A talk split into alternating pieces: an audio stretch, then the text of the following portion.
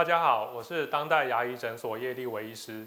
今天我要来介绍一下微创水雷射辅助牙周再生术。那在传统的牙周病的疗程会分阶段，第一个阶段是所谓的非手术的治疗。那在这个治疗过后呢，有时候会有一些局部的牙周病比较严重，会建议要做进一步的处理。那一般传统上面，我们就是建议患者去接受所谓的牙周翻瓣手术。那在这个手术会需要使用刀片或是一些手术的器械。那因此在术后呢，常常产生牙根敏感或是牙龈萎缩等后遗症。所以这也是很多患者不太愿意或是不敢去接受牙周翻瓣手术的一个原因。那因为现在的医疗的设备比较进步，水雷射就是一个在牙周治疗方面很好的应用的工具。那我们达到微创的一个。效果，水雷射去治疗牙周囊袋的部分，常常我们可以使用不开刀的方式，很适合在一些原本不太适合开刀的患者身上，比如说糖尿病的患者，或是凝血功能不佳的患者，有在服用抗凝血剂的患者，